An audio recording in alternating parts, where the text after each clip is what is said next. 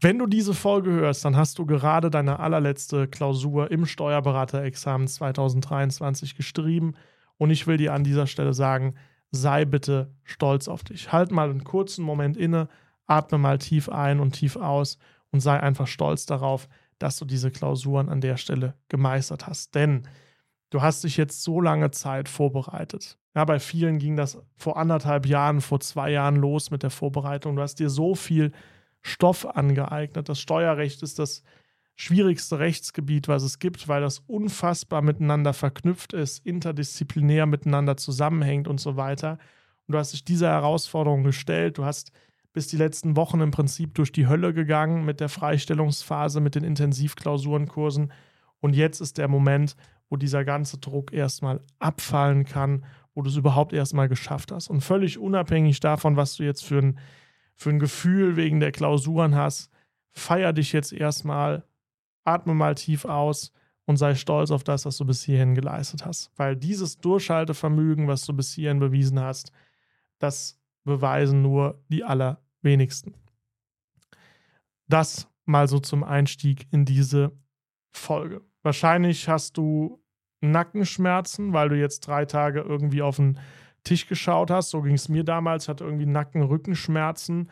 Die Hand ist sowieso äh, kaputt.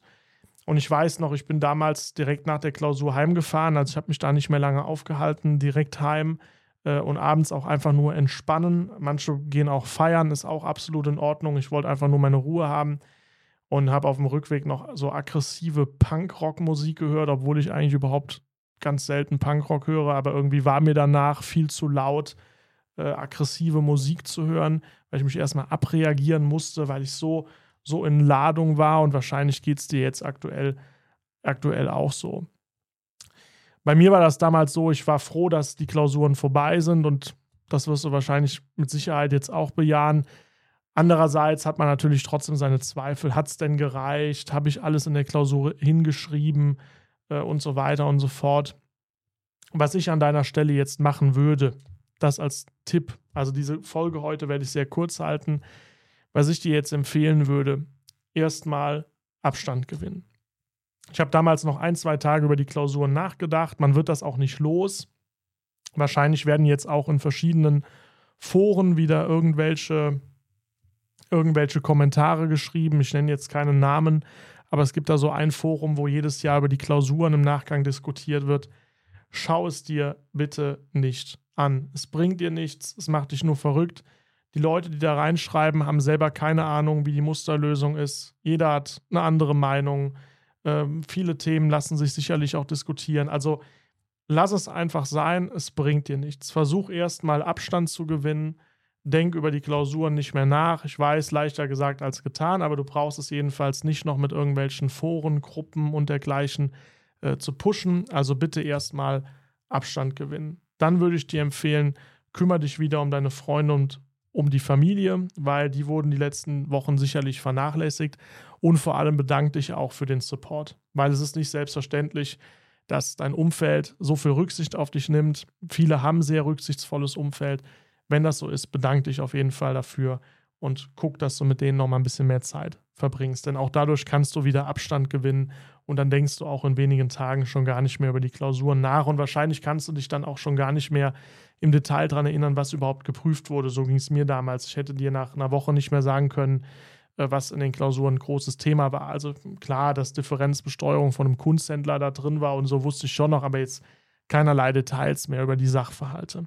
Ich würde dir auch empfehlen, ruhig mal ein bisschen runterzukommen, stolz auf die eigene Leistung zu sein und auch ruhig mal ein bisschen Pause zu machen. Die Zeit bis hierhin war wirklich sehr intensiv, gerade jetzt auch noch mal die letzten Meter. Ich würde jetzt nicht äh, zwei, drei Tage nach der schriftlichen Prüfung schon anfangen, für die mündliche zu lernen, sondern versuche wirklich erst jetzt mal ein bis zwei Wochen Minimum mal an Abstand zu gewinnen. Und dann würde ich so ab November mit der Vorbereitung für die mündliche Prüfung starten. Das Problem ist natürlich, die Ergebnisse werden häufig erst, ich sag mal, Ende Dezember bis Januar bekannt gegeben, je nachdem, in welchem Bundesland du tätig bist. Und dann hast du im Worst-Case-Szenario nur noch zwei Wochen Zeit bis zur mündlichen Prüfung. Im Best-Case hast du noch ein paar Wochen mehr Zeit. Aber wahrscheinlich macht es schon Sinn, für, für die meisten ab November mit der Vorbereitung für die mündliche zu starten. Zumindest mal in den Bereichen, die bisher nicht so relevant waren. Ich sage mal, in den, in den Steuerfächern, da gibt es natürlich trotzdem Sachen, die man für die mündliche wissen muss. Es gibt zum Beispiel bei Examio auch zu jedem Klausur oder Prüfungsfach auch einen Intensivkurs. Da lernst du vor allem so Sachen wie aktuelle Entwicklung, was sind so Klassiker, die immer wieder in der mündlichen vorkommen, die vielleicht für die schriftliche bisher gar nicht so relevant sind. Also solche Kurse mitzumachen, macht zu 100% Sinn. Sowohl für die Hauptfächer, weil du dort eben diese aktuellen Sachen mitbekommst, als auch für die äh, Nebenfächer. Aber auch so Sachen wie zum Beispiel BGB, VWL, alles so Sachen, die du bisher nicht gebraucht hast. Auch das muss natürlich in gewisser Weise vorbereitet werden. Auch das Thema Vorträge sollte vorbereitet werden, weil du das wahrscheinlich bisher auch noch gar nicht geübt hast. Und je früher du damit anfängst, desto entspannter wird es natürlich hinten raus. Also ich würde zum Beispiel mal bei Examio gucken, was gibt es da für Produkte. Ich weiß, das geht ab Dezember dort los.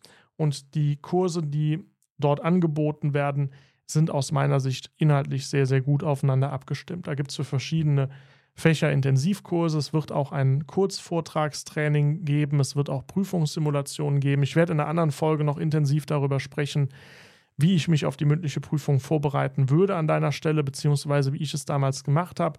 Aber so ab November, Mitte November würde ich mich langsam anfangen, damit zu beschäftigen. Dann hast du auf jeden Fall genug Zeit, um die mündliche Prüfung vorzubereiten und hast gleichzeitig aber auch jetzt erstmal eine gewisse Pause, um ja einfach auch noch mal ein bisschen runterzukommen und ein bisschen Abstand zu gewinnen.